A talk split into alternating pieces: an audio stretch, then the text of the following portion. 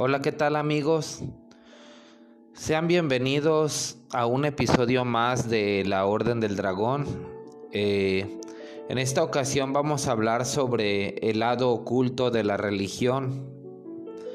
Verán, muchas veces nuestras creencias religiosas se transmiten hacia nosotros por la familia, por la cultura, y al momento de ser lo suficientemente mayores como para elegir conscientemente, ya es demasiado tarde porque a nosotros ya nos lavaron el cerebro con creencias preestablecidas que parece como si hubieran sido talladas en piedra.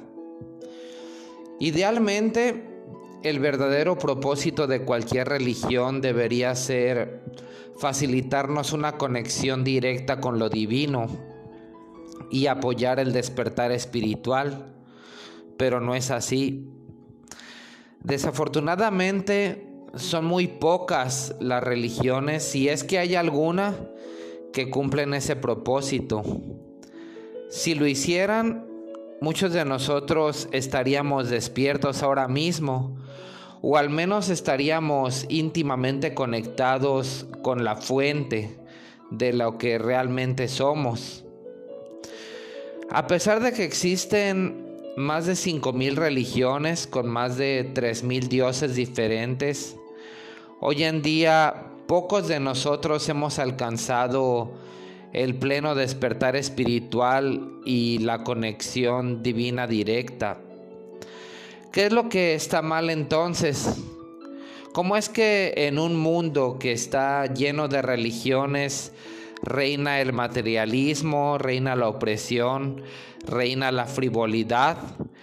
En, un mundo donde supuestamente la iglesia predica la bondad, el amor, la generosidad, si hay demasiadas religiones y, cada religión está predicando esa bondad, ese amor, esa generosidad, ¿por qué es, es que entonces hay tantas guerras? ¿Por qué la opresión? ¿Por qué la gente le da más valor a lo material? ¿Por qué le da más valor a lo pasajero? Y tal vez parte de esa respuesta está e, en las razones por las que la humanidad busca la religión o, una espiritualidad estructurada. Pues más bien buscar las respuestas a, lo desconocido pudiera ser un negocio que causa miedo. hay algunas preguntas que nos causan miedo y aparte las evadimos frecuentemente. Preguntas profundas que deberíamos de hacernos principalmente en soledad y no dependiendo de, de personas extrañas o factores ajenos a nosotros mismos. Preguntas muy espirituales como por ejemplo, ¿de dónde venimos?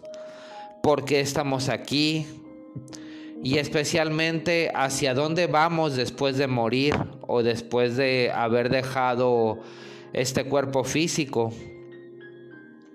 Cuanto más avanzamos en lo que se le conoce como la madriguera del conejo, en nuestra búsqueda de la verdad espiritual, más solitaria, más confusa y más aterradora puede ser. Entonces aquí es cuando la religión se aprovecha de ese temor y de esa confusión y proporcionando respuestas prefabricadas, diseñadas para darnos una falsa sensación de seguridad, ofrece como un respiro de esa búsqueda interna que tenemos cada uno de nosotros. Pero a cambio de esa falsa espiritualidad, a falsa de la espiritualidad que nos ofrece la religión, nosotros debemos renunciar a nuestra soberanía espiritual y a la libertad de elegir nuestras propias creencias. O sea que debemos renunciar a lo mismo que nos salva, encontrar nuestra verdadera esencia, nuestro verdadero yo. ¿Por qué es que las religiones con frecuencia nos alejan de eso mismo que deberían de estar acercarnos? en lugar de darnos poder a una conexión completa con lo divino y de ayudarnos a ese despertar y recordar quiénes somos en realidad, nos mantienen dormidos, nos mantienen enterrados bajo pilas y pilas y pilas de creencias desmoralizantes que programaron en nuestras vulnerables mentes y muchas veces desde niños.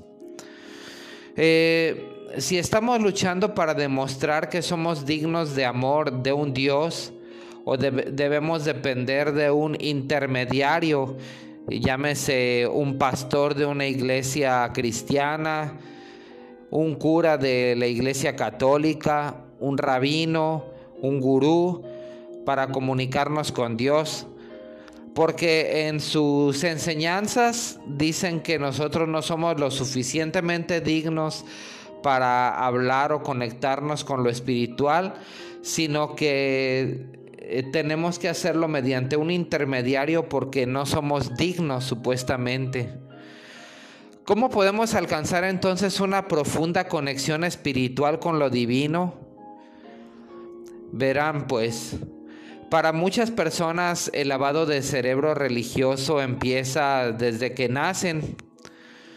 Por ejemplo, este, yo cuando nací, pues a mí me llevaron a bautizar, y después eh, me llevaron a, una escuelita que se le llama el catecismo y después eh, eh, una escuela dominical y donde les enseñaban pues a persinarse y hacer todo lo posible para hacer una primera comunión. Ya desde que la mente de, de uno cuando es joven es influenciable y es impresionable. Y, se nos va eh, arraigando la idea o la necesidad de ser salvados por, por un este por un ser llamado Jesucristo. Entonces, como desde muy pequeños nos lavan el cerebro, eh, pues no nos cuestionamos nunca la, la autoridad, o sea, incluyendo a los mismos maestros de la escuelita esa llamada catecismo. Bueno, este, hablando de mi experiencia en la iglesia católica, pero puede servir para cualquier religión. Este, y entonces no nos atrevemos a cuestionar ni a, ni a los maestros del catecismo, ni tampoco a la autoridad, ni al padrecito de la iglesia católica, ni al pastor en el caso de la iglesia cristiana, ¿no? Todo lo que se nos está vendiendo en esas monsergas y en esos sermones que dan los padrecitos, los curas, eh, los obispos de la iglesia mormona, los rabinos, eh, los pastores, todo lo que nos están vendiendo, tanto como en sus creencias, eh, es como cuando desde niños nos hacían creer en Santa Claus y en el conejo de Pascua. Y a medida que vamos creciendo, pues eh, va saliendo la verdad acerca de que Santa Claus no existe, que el conejo de Pascua también que es pura ilusión pero la mayoría de la gente todavía se aferra a los mismos arquetipos religiosos ficticios sin siquiera cuestionar su creencia o sin tan siquiera cuestionar sus orígenes. Por ejemplo, ¿ustedes sabían que los diez mandamientos fueron robados del libro egipcio de los muertos y que en realidad son 42 mandamientos y no 10? Eh, hay muchas cosas que puede uno cuestionarse también acerca de la Biblia, pero muchos de nosotros a veces ni lo hacemos. Por ejemplo, si dicen que nosotros nacimos o venimos de Adán y Eva, entonces ¿qué le pasa a, todos los grupos sanguíneos que hay en el mundo? ¿Qué, ¿Qué, le pasa a todas las razas, a todas las etnias que, que van apareciendo de pronto en, en, las, en el mundo que nos rodea. Eh, hay varios puntos que hay que, cuestionar. Por ejemplo, ¿por qué se supone que Dios sea un hombre? Eh, en el catecismo y en otras doctrinas se enseña, por ejemplo, que, Dios es un, una personificación de un hombre barbón que te manda al cielo o al infierno, pero ¿por qué se supone que tiene que ser un hombre? ¿Por qué no puede ser Dios una mujer? ¿O por qué no puede ser Dios simplemente una fuente, una gran conciencia que no tenga connotaciones religiosas o connotaciones de género? ¿Por qué la Biblia no reconoce los extraterrestres? ¿Por qué no reconoce los ovnis? ¿Acaso Dios los creó también? Y si es así, ¿por qué los extraterrestres tienen una inteligencia más avanzada que los seres humanos? Y si no es así, entonces ¿cómo nos explicamos a los extraterrestres? Pues la verdad es que eh, muy poca gente se cuestiona lo que, lo que, lo que nos enseñan. Y en mi grupo de WhatsApp que tengo, en, dos de mis grupos de WhatsApp que tengo, yo les hice a algunos amigos un par de preguntas y sus respuestas fueron muy reveladoras. Y la verdad hasta a mí me pusieron a pensar. Eh, las preguntas que yo hice fueron las siguientes. En primer lugar, ¿por qué con tanta religión que hay en el mundo aún no se ha alcanzado la unidad espiritual? Y en segundo lugar, ¿por qué vivimos en un mundo donde impera el materialismo, en un mundo que está repleto de religiones? Y sus respuestas fueron muy interesantes, aquí se las voy a compartir.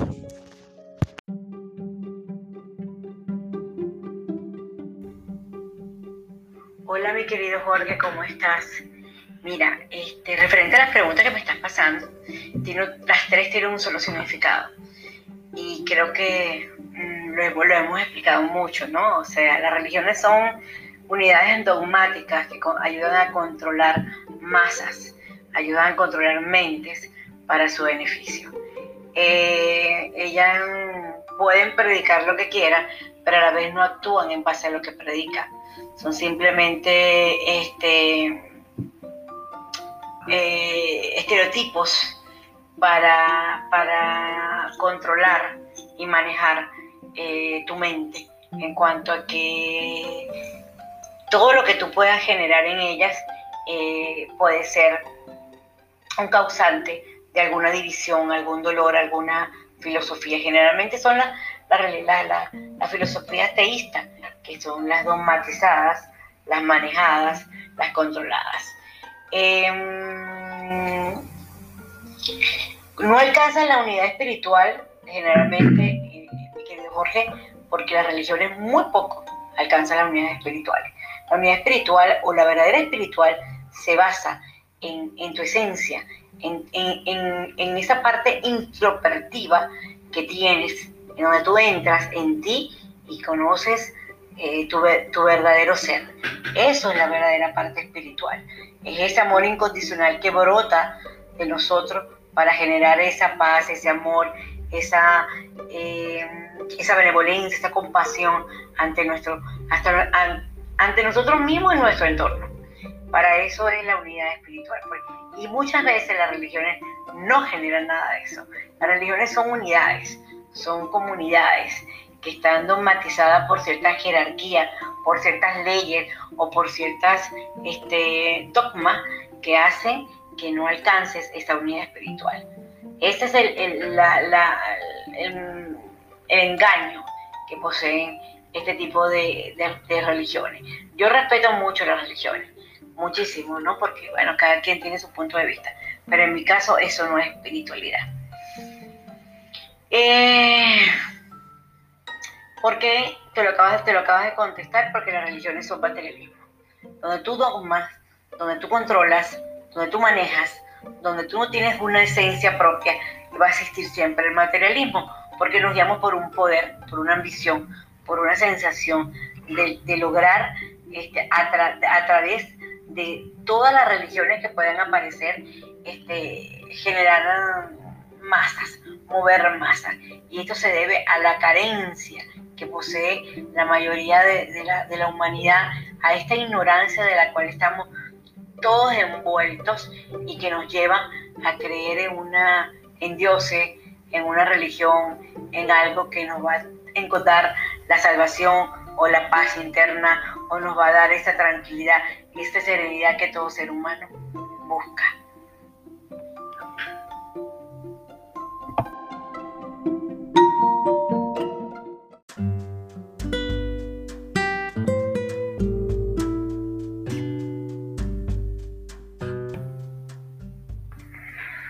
Bueno, para la primera pregunta, donde dice que porque las religiones predican la unidad del perdón, la paz, pero son al mismo tiempo las causantes de las guerras, las divisiones y el dolor, mm, yo creo que esto lo hacen porque cada religión se considera que es única. ¿Sí? Hablemos de la religión que tú quieras, llámese musulmana, hindú, bueno, lo que tú quieras para ellos la filosofía propia que maneja eh, esa ideología, ellos se consideran únicos y los demás no. Entonces de ahí ya viene el conflicto. Si tú te crees único y no le das em, esa razón de ser y de pensar a los demás, de ahí ya arranca un conflicto y creo que si nosotros analizamos el por qué eh, se, han visto esas guerras es porque no coinciden en, la unión como tal, sino están dentro del mismo círculo, dentro de lo mismo que cada uno maneja. Mm, dice la segunda, ¿por qué con tantos años de religión y la humanidad no ha alcanzado la unidad espiritual? Es que aquí tenemos que hacer énfasis en que una cosa es la religión y otra cosa es la espiritualidad y las personas han estado toda la vida equivocada con eso. Tú puedes ser no religioso, pero puedes ser muy espiritual. La espiritualidad la lleva cada, cada ser. Una cosa es donde yo sea muy espiritual y tenga esa convicción con mi propio creador y esa fuerza hermosa, divina que tenga dentro. Y otra cosa es el tipo de religión que yo profese. Religiones hay muchas, pero espiritualidad como tal considero que eso es propio y es, muy personal y es íntimo y es casi que igual para todo el mundo. Ser espiritual es muy igual, pero las religiones no. Porque las personas realmente... Ah, bueno, para la tercera pregunta dice que por qué vivimos en un mundo donde impera el materialismo, en un mundo repleto de religiones. Eh, aquí nos damos cuenta que definitivamente a las personas lo que, o sea, les interesa más el tener que el ayudar a los demás. Este, somos poquitos realmente, bueno, yo me incluyo en la parte de apoyar y de colaborar con, con la humanidad, con pues tampoco es que yo sea una pues Madre Teresa de Calcuta, pero sí vivo haciendo pues donaciones de muchas cosas. No digo que me voy a quedar sin comer, pero sí trato de colaborar. Realmente las personas viven muy apegadas a, tener cosas y realmente hoy en día todos los medios de comunicación masivos están enfocados es en que las personas tengan. Eh, generan mucha necesidad, necesidades que no existen. Entonces te implementan ese chip en el cerebro donde tú debes tener, tener, tener, tener. Y debes trabajar para tener, tener, tener. Este, y, y como el tener genera en las personas cierta seguridad y para algunas les genera cierta felicidad, entonces se preocupan más por tener ellos que por ayudar. Siempre ha sido así. Incluso, eh, para no ir más, miremos la iglesia católica, es una iglesia. Eh, ¿De qué material son las vasijas en las que consumen los alimentos todos los que están sentados allí en aquellos tronos? Son de oro y de plata. Y de hecho dicen que realmente quienes mueven el mundo son los eh, la iglesia católica, o sea, una religión. Partimos de ahí. Las arcas más grandes del mundo las tiene el Vaticano. Y si tú analizas, realmente los pastores no son pobres. Los pastores eh, le, le meten a los, a los feligreses ese tema del miedo y, también de, que Dios necesita supuestamente el diezmo. Y, generalmente las personas se dejan manipular. Entonces todo el mundo sí o sí tiene que dar diezmo, como si, como si Dios necesitara dinero. Y realmente el dinero pues es para ellos, para tener, o sea, siempre el pastor o el cura o el que sea tiene tremendo vehículo, pues sus tremendas eh, casas, en el caso de los pastores, y pues bueno, ya hablamos de los católicos. Entonces yo creo que realmente ahí es donde nos fijamos que no existe espiritualidad en las personas, existe religiosidad. Y también aparte de eso, eh, yo veo es como una hipocresía en las personas. Yo veo que las personas que más van y están en una iglesia arrodilladas, eh, bueno, supuestamente orando y pidiendo a Dios, a son como las personas más, más conflictivas, más chismosas, más problemáticas, eh, más criticonas. Viven más hurgando, viendo la paja del ojo ajeno y no ven la viga que tienen en su propio ojo. Critican más a los demás porque se consideran perfectos, pero realmente ellos no lo son. Y eso también los lleva a un egoísmo. Entonces, eh, bueno, es que son muchas cosas para ponerse a hablar del tema de religiones. En algo creo que coincidimos en este tema y es que yo no soy partidaria de ninguna religión. A mí no me gustan las religiones. Me parece que es algo supremamente falso.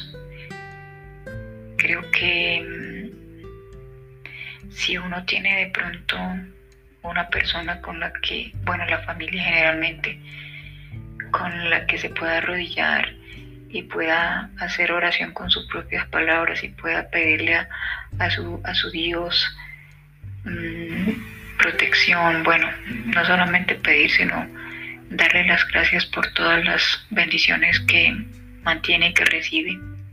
Eso es muy personal. Pero en cuanto a religiones, ahí sí yo no creo en nada de eso.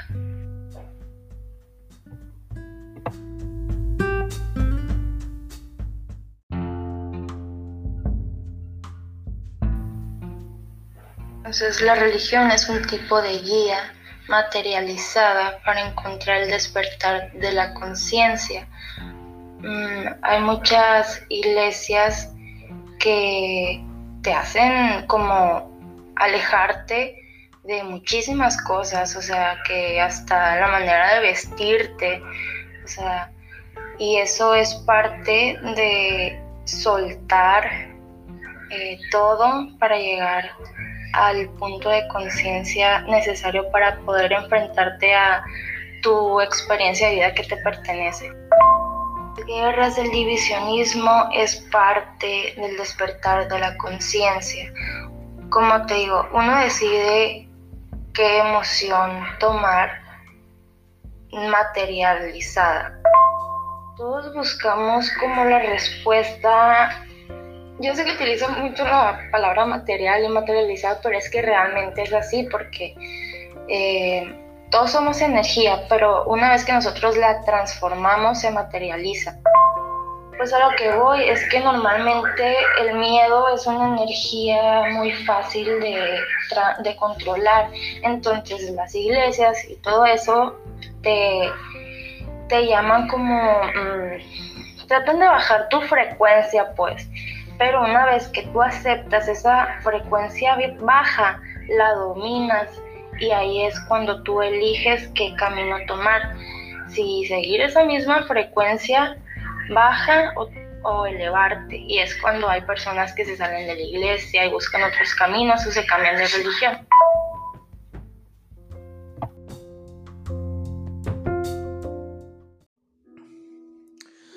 Pues bien, eh, como podemos eh, concluir de los testimonios que hice yo a tres personas de mi grupo de WhatsApp al azar, Casi todos llegamos a la misma conclusión o a, a conclusiones muy parecidas. Eh, y esas conclusiones son de que este, no existe muchas veces la espiritualidad en una religión. porque la mayoría de las religiones operan a través de mecanismos de control, pero con frecuencia la dinámica de control está tan encubierta que no podemos reconocerla y si la reconocemos podríamos caer fácilmente en el discurso que vende la religión. Si tú, por ejemplo, eres un seguidor de mucho tiempo y eh, dejaras la religión, puede ser como, como, como salir de las arenas movedizas emocionales. Porque la mayoría de las religiones e incluso algunas prácticas espirituales mantienen a las personas dormidas a través de programas de vergüenza y secretismo.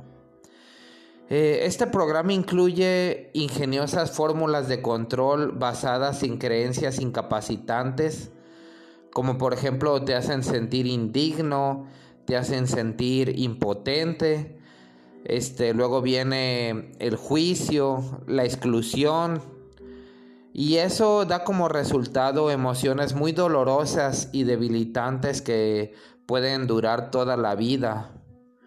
O sea, esa es la forma de cómo se controla a través de una religión. La mayoría de las religiones instalan creencias sobre lo que es bueno y lo que es malo, lo que es correcto, lo que es incorrecto, lo que es pecaminoso, lo que es santo. Y eso hace que los seguidores crean que su bienestar o salvación depende de su propia conducta, ya que si, desobedecen pues van a ser juzgados si desobedecen, van a ser castigados. Como, como, si fuera algún tipo de karma o una vida eterna en el más allá de proporciones no deseadas. Pero esa no es la peor parte.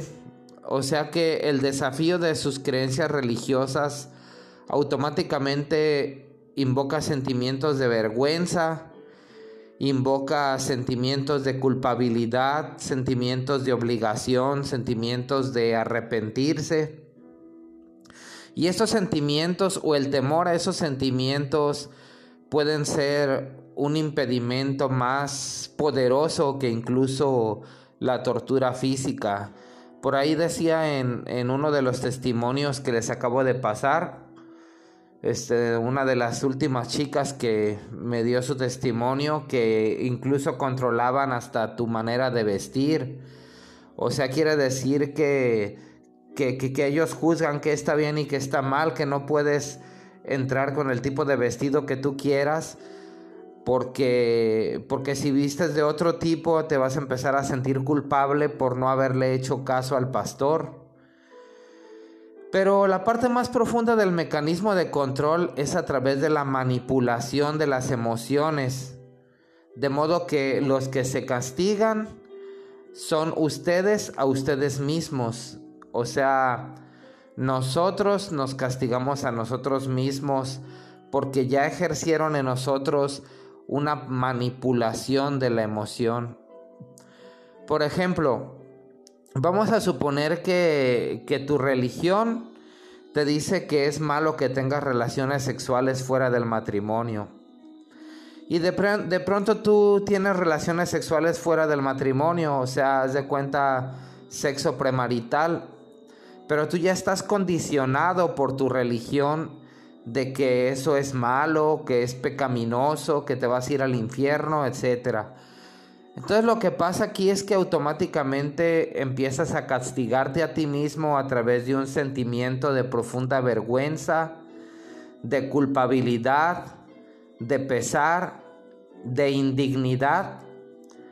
De hecho, si incluso piensas en ir en contra de la doctrina religiosa, estas poderosas emociones que ya indujeron en ti mismo, esos van a inducir pensamientos o sentimientos de arrepentimiento y vas, van a uno a hacerle pensar dos veces antes de hacer cualquier cosa. O sea, es decir, que uno eh, va a, a, castigarse a uno mismo. Este, también yo, yo no estoy exento de, de esa manipulación porque Yo estuve en la iglesia mormona aproximadamente unos tres años. Y yo recuerdo que el obispo de esa iglesia, este, cuando daba sus discursos acerca del diezmo, de que debíamos de dar un porcentaje de, de nuestras ganancias, hasta pelaba los ojos y decía que arderán en el infierno los aquellos que no den un 10% de lo que ustedes ganan, que porque ustedes tienen trabajo y todo gracias al, a, Dios, gracias al, a la gracia de Dios. Y así también hacían, este, por ejemplo, entrevistas de dignidad para ver si uno era digno de, hacer un, eh, una doctrina que tienen ahí de, comer un pan sagrado como para eh, poder eh, recibir supuestamente el cuerpo de Cristo. Y en ese, en ese tipo de, de, este, de entrevistas también era un tipo de control porque le hacían a uno preguntas muy privadas que si uno faltaba a este a lo que ellos tomaban como malo y lo confesaba, lo hacían a uno sentir culpable. Si por ejemplo uno de alguna manera, pues con los amigos y todo, vio alguna revista con mujeres desnudas, entonces el obispo le decía a uno, o sea, lo reprendía a uno para que uno se sintiera de alguna forma culpable. Y lo mismo ocurre con otras cosas como por ejemplo la asistencia regular a su templo, en este caso era la capilla o la estaca, este, cuestiones del diezmo, las donaciones a la iglesia, las donaciones por ayuno también, o cualquier otra condición o requerimiento que tenga tu religión. Eh, el miedo a sentirte culpable o arrepentido es lo que controla tu comportamiento y te hace hacer cosas que tal vez no son correctas para ti o tal vez te impidan expresar tu verdadero yo. La cosa es que si tú estás emocionalmente manipulado, ¿cómo puedes saber lo que es mejor para ti? Porque solamente a través del libre albedrío puedes ser inspirado por tu propio ser interior. Y debido a que el control viene desde adentro, en la forma de tus propios pensamientos o en la forma de tus propias creencias y emociones, probablemente ni siquiera te des cuenta de que estás siendo controlado, que es lo que hace que ese tipo de control sea más este más diabólico, más, más ruin y, y más difícil que es, y más este malévolo eh, y terrorífico como si alguien te amenazara con algún cuchillo. O sea, cuando tú puedes identificar una fuente de control externo, es claro que para ti eh, tienes tú, eh, puedes detectar que está siendo controlado. Pero cuando tú has sido programado de buena gana, con creencias, y estas creencias están causándote emociones dolorosas, es casi imposible discernir que una fuente externa esté controlando tu vida. Tengo un testimonio buenísimo de, una amiga que me la compartió y, me pidió que guardara su, su, anonimato, pero es un ejemplo claro de cómo estuvo siendo manipulada y se sentía de alguna forma... Eh, pues incómoda con esa religión. Ella era de la religión de los testigos de Jehová y también duró un chorro de tiempo ahí como yo cuando estuve con los mormones. Pero ella narra su experiencia como algo horrible y que no quisiera recordar. Y pues me pareció una forma excelente de, de que ustedes pudieran analizar su testimonio y tratar de ver o más bien detectar toda la manipulación a la que estuvo expuesta.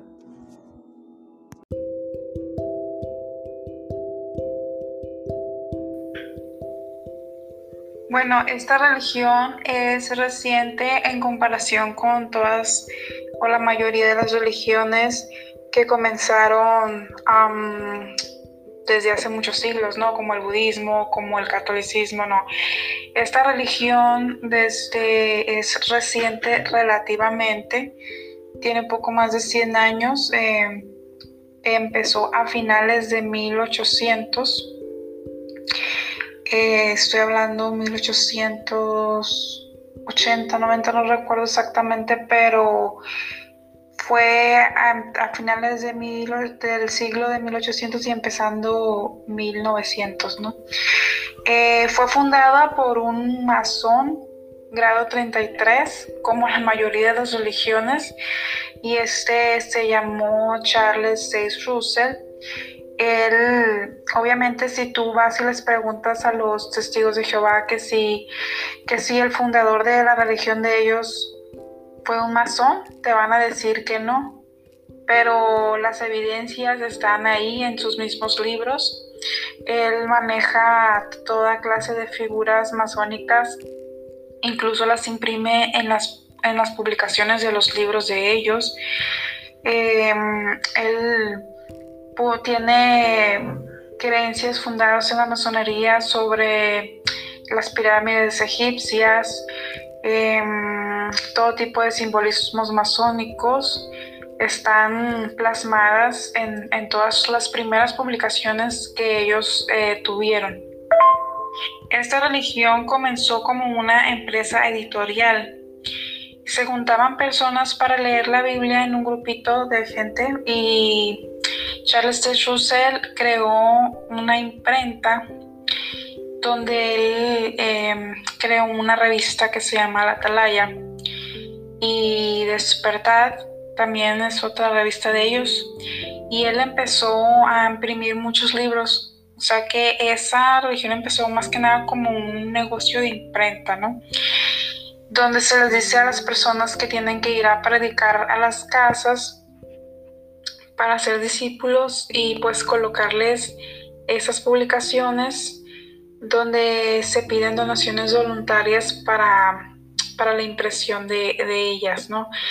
Pero ante las personas eh, son donaciones voluntarias, pero ya a nivel interno em, ya pues se, necesita una, un financiamiento, ¿no? Una, una manera de, de pagar esas publicaciones, pero más que nada en sí la religión esa es una, es una editorial como tal, o sea, su fuerte es, es em, todo lo que es la imprenta de todo tipo de publicaciones, revistas, libros, em, eh, Biblias, todos ellos eh, es su, su principal fuente industrial. Ese nada más es un pre, pero bueno, yo estuve ahí por 20, yo estuve ahí desde que me desde que nací y a los 27 años pues me salí de ahí porque yo ya no ya no hallaba cómo salirme. ¿Por qué? Pues porque me di cuenta de de que era una secta, o sea, es no es una religión normal, es una secta y ahora voy a explicar por qué es una secta. La palabra secta viene de seccionar, de poner como una cerca o apartar. Em, ellos, si por ejemplo tú estás ahí y te bautizas con ellos y tú mm, decides salirte por cualquier cuestión, que ya no estás a gusto, que ya no crees en ellos, o cualquier situación que haya sucedido que incumplan sus mm, normas, sus incontables normas, em, porque es una secta muy, muy, muy estricta, donde te exige muchísimas, muchísimas reglas, tienen reglas para todo. Pero ahorita os voy a explicar las reglas. Si tú, en caso de que tú ya no quieras estar ahí, te quieras salir, que o que, o que hayas incumplido alguna regla, que merezca expulsión, porque ellos le llaman expulsión, pero es lo mismo que excomulgar o como quieran llamarle. Sufres el llamado ostracismo. El ostracismo es que nadie te puede dirigir la palabra, nadie te habla, nadie tiene contacto contigo, ni por ningún medio, ni físico, ni mucho menos mm, por ningún medio. Y si una persona tiene ahí en la, en la religión, tiene familiares, vamos a suponer que esa persona tiene familia, ellos, ellos tampoco les hablan, tampoco les dirigen la palabra. Entonces la persona eh, pierde su familia. Ha habido casos en los que esa persona tenía toda su familia ahí y se quedó totalmente sola. Eh, ha habido casos demasiado severos en los que muchas veces, em, por ejemplo, en una familia, papá, mamá, hijo, el hijo decide salirse y ha habido ocasiones en las que los padres corren al hijo a la calle. no se da en todos los casos, pero sí ha habido casos así. Y, y ha habido muchos casos de suicidio por parte de, de las víctimas de la secta porque pues pierden, pierden todo su entorno familiar, su entorno social, su todo, todo su mundo, porque ellos tienen una táctica que se trata de que te aíslan de todo el mundo, no, no, no, está bien visto tener amistades fuera de la secta, no está bien visto hacer amistades ni en el trabajo, ni en la escuela, ni en el vecindario, ni en la misma familia está bien visto tener mucho contacto social con personas que no sean de la secta. Entonces, ¿qué pasa cuando la persona decide salirse? Su, su único entorno social que tenía, que es los testigos, lo pierde. Entonces, para la persona es algo devastador.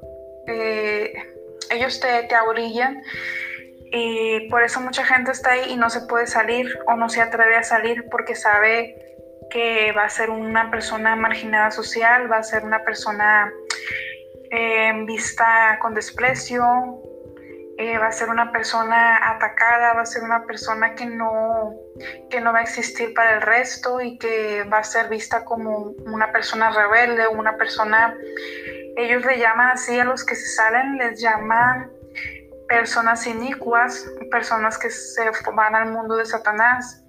Entonces a los seguidores de la secta les llenan la cabeza de veneno sobre las personas que deciden salirse, entonces estas son vistas con repudio y pues esas personas que, las víctimas que salen pues sufren el ostracismo y el abandono social. Por esta razón es catalogada como secta destructiva y en muchos países, bueno, no en muchos, lamentablemente no en muchos, pero sí en varios países está prohibida. Eh, de hecho, les han confiscado todos sus puntos de reuniones, eh, les han confiscado eh, propiedades, les han prohibido que sigan su, buscando gente, buscando en las casas, que sigan el proselitismo porque esta secta ha, generado muchos suicidios, eh, esta secta ha generado muchos problemas eh, de ansiedad, mucha depresión, eh, de hecho muchos psicólogos tienen, tienen a estos pacientes es comúnmente, ¿no? Entonces, eh, está prohibida en Rusia, la prohibieron en, Francia, creo que también en China. Em, no recuerdo en qué otros países. Y ahorita tienen una demanda en Australia, es una demanda grave, pero ese es otro tema porque ahí ya estaré tratando temas sobre abuso sexual. Ellos también son considerados una secta destructiva porque ellos, a ellos les tienen prohibido hacerse transfusiones de sangre. Eh, hay que aclarar que, que las religiones normalmente, o, más que nada, las sectas tienen una táctica muy inteligente sobre que no te obligan a hacer algo, pero te coaccionan. ¿Qué es coaccionar? Te hacen socialmente eh, sentirte atacado si no cumples sus normas, te controlan emocionalmente, te te dicen que si no obedeces, pues vas a ser destruido cuando se acabe el mundo, porque ellos creen en que se va a acabar el mundo, que va a venir el apocalipsis y que los que obedezcan todas las normas que dice esa religión van a vivir en un paraíso en la tierra, eh, con vida eterna, salud perfecta y todo lo maravilloso del universo. Pero si tú desobedeces sus normas, ellos enseñan que Jehová, que es el Dios en el que ellos creen, que va a destruirte a ti en el Armagedón. Y les dicen a los padres que si sus hijos no están siguiendo las normas, también sus hijos van a ser destruidos. Entonces, por eso los padres echan cargas muy, muy pesadas a los niños todas las normas que ellos tienen se los avientan a, los, a las criaturas cuando un niño no está preparado psicológicamente ni emocionalmente ni, ni su cerebro está desarrollado como para tener un criterio ni, ni, una formación en cuanto a su pensar respecto a ninguna religión. Sin embargo, a los niños los obligan a seguir esas pesadas normas que son para un adulto o ni siquiera para un adulto porque incluso para un adulto son muy duras y esos niños viven atemorizados con que si no obedecen em, el Armagedón pues se van a morir ellos los niños entonces son niños muy tristes son niños que no tienen una infancia normal porque no tienen una infancia normal pues a continuación voy a voy a decir todas las reglas que, les imponen a, las personas. Ellos tienen prohibido festejar cumpleaños. A los niños jamás les festejan un cumpleaños, jamás les hacen una, una piñata, una fiesta. Eh, si sus compañeros de la escuela los invitan a algún, alguna festividad, un cumpleaños, los niños les tienen prohibido ir con sus compañeros de la escuela.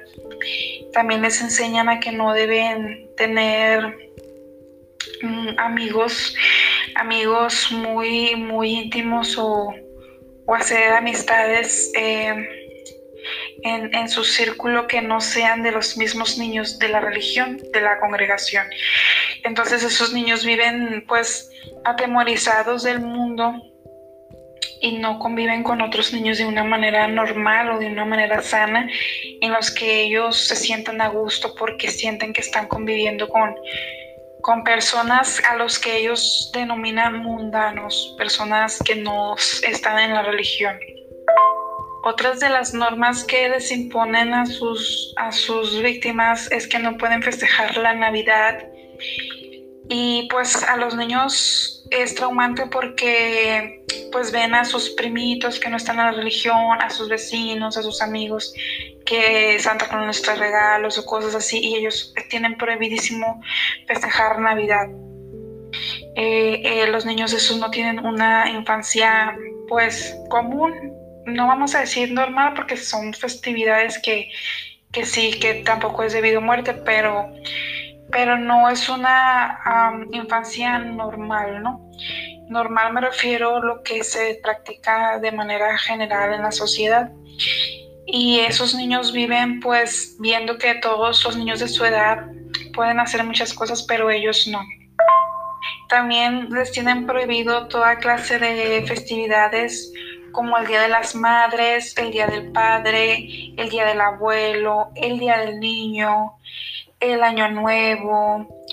Em, ellos cuando van a la escuela, les, cuando hacen el Día de las Madres, pues el niño está traumado porque no puede, no puede seguir las festividades de sus demás compañeros. Cuando hacen em, los, los todo lo que viene siendo la fiesta que le hacen a las mamás. Em, algunas, algunas escuelas hacen como kermés o, bailables, cosas así, regalos en el Día de las Madres y pues ellos no pueden participar porque les tienen prohibido. Igual eh, mm, el día de la primavera ellos no se no, participan en, esos eventos. Eh, ni, ni, el Día del Niño, ellos no, a ellos no les festejan el Día del Niño aunque sean niños. Em, no festejan absolutamente nada, ni obviamente pues Halloween tampoco. Eh, y eso es para ellos porque sus papás son de esa religión. Y, y aparte pues eh, los adultos, ¿no? Los adultos también viven mucho pues mucha presión en, sus trabajos, porque pues eh, los trabajos también festejan cumpleaños, em, festejan año nuevo, posadas. Ellos no pueden festejar absolutamente nada y ellos viven bajo amenaza porque precisamente si ellos incumplen esas normas, eh, son expulsados de la congregación y pierden todo lo que hablé a continuación, eh, perdón, anteriormente, que se trata de, toda su familia que está ahí dentro, mm, sufren ostracismo, sufren eh, un corte social y ellos pues viven atemorizados, eso sin contar con el miedo a la muerte que proviene del futuro que, va a ser el Armagedón y con la pérdida de el, el premio que es el, paraíso, ¿no? Entonces ellos, ellos dominan la mente de las personas con premios o castigo, obedeces, obedeces o, fallas. Em, juicio, eh, destrucción, o sea, todo eso hay en su mente y siempre están dominados por el miedo, viven con miedo y pues siempre tienen miedo a no seguir la larga e interminable lista de reglas. Otra de las reglas que ellos tienen es que no pueden saludar a la bandera en los homenajes de las escuelas. Entonces los niños en los homenajes de las escuelas no les permiten em, poner la mano en, el, corazón, en, las, en las escuelas. Por ejemplo, México tienen que poner su mano en el corazón cuando van a entonar el himno nacional. Tampoco pueden cantar. Entonces los niños sufren atemorizados porque les dicen que eso es un acto de idolatría hacia la bandera y ellos tienen que ser eh, fieles a su Dios Jehová. Entonces ellos equiparan la bandera nacional como si fuera un Dios, como si el niño se inclinara ante un Dios y pues el niño vive atemorizado de pecar contra Jehová porque tiene miedo de que lo destruyan el Armagedón y que no viva en el paraíso con los animalitos. A los niños los adoctrinan desde muy chiquitos con un libro que se llama Historias Bíblicas. No sé si ya lo cambiaron, pero cada tanto tiempo cambian de libro. Donde les enseñan a los niños eh, a modo de atractivo visual que viene siendo el paraíso, lugares muy hermosos, convivir con los animales, todo lo que a los niños les gusta, lo utilizan ellos como, como, como cebo para que los niños obedezcan todas las interminables reglas que les piden. Entonces, ellos enganchan mucho a los niños eh, con, esos cuentos y los niños siempre viven en temor en sus escuelas, con sus amigos, no tienen una vida emocional sana. Eh, ha habido muchas muertes provocadas por em, seguir la norma de eh, no transfusiones sanguíneas. Ellos tienen prohibido las transfusiones de sangre. Por ejemplo, si alguna persona se está muriendo y no tiene a la mano ningún sustituto de sangre que ellos eh, dicen que se pueden usar, que si, si la persona solamente tiene pues a la mano una persona que le pueda donar sangre, ya sea en un accidente o una operación, donde se requiere mucha sangre. Si no se puede, muchos de ellos se dejan morir. Y ha habido muchos casos de muertes porque la persona no quiso aceptar donaciones sanguíneas. Incluso ha habido muchas muertes de niños cuyos padres prefieren dejar morir a sus hijos que incumplir sus reglas mal interpretadas de la Biblia, donde hay un texto en la Biblia donde Jesucristo hablaba sobre eh, hacer que se abstenieran de animales sacrificados a ídolos y de sangre. Y, obviamente Jesús se refería pues a no, a no comer sangre, ¿no? Pero ellos la agarraron desde el punto de vista médico y de ahí partieron su regla de que no pueden aceptar transfusiones sanguíneas. Debido a estas situaciones, pues ha habido muchos juicios y, ha alarmado a muchos, a muchos jueces y algunos gobiernos sobre estas reglas. Entonces, por eso es que están prohibidas en, algunos países y, también a veces ah, se han tenido que, que intervenir las autoridades en el caso de los niños y a veces los, jueces em, le han quitado la, la, ¿cómo se dice? La patria potestad, algo así, a algunos padres en cuanto a, a, no obedecer a sus padres y les han tenido que poner sangre a los niños porque si no se iban a morir. Entonces, este es un tema pues sí muy, muy grave, muy grave de fanatismo y de coacción social o de ostracismo social, porque los padres también están presionados a que si ellos aceptan em, estas, esta donación de sangre, ellos los expulsan de la congregación y si el hijo está bautizado, pues también lo expulsan a él. Entonces el padre pues se ve entre la vida y la muerte social o la muerte del hijo y muchos muchos padres recurren a la muerte del hijo.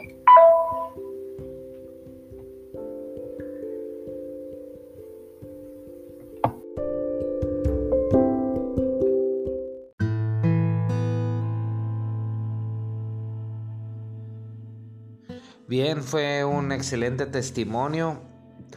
Pues aquí podemos ver que la mayoría de la gente está programada con creencias religiosas, ya sea cuando son muy jóvenes para cuestionar esas creencias o en un momento muy vulnerable en sus vidas. Por ejemplo, las personas buscan respuestas espirituales cuando experimentan dolor emocional, cuando experimentan confusión y las religiones se alimentan de esto e incluso se aprovechan de esta vulnerabilidad, seduciendo a los buscadores con la promesa de seguridad, de comodidad para esta vida y tal vez incluso después de la muerte.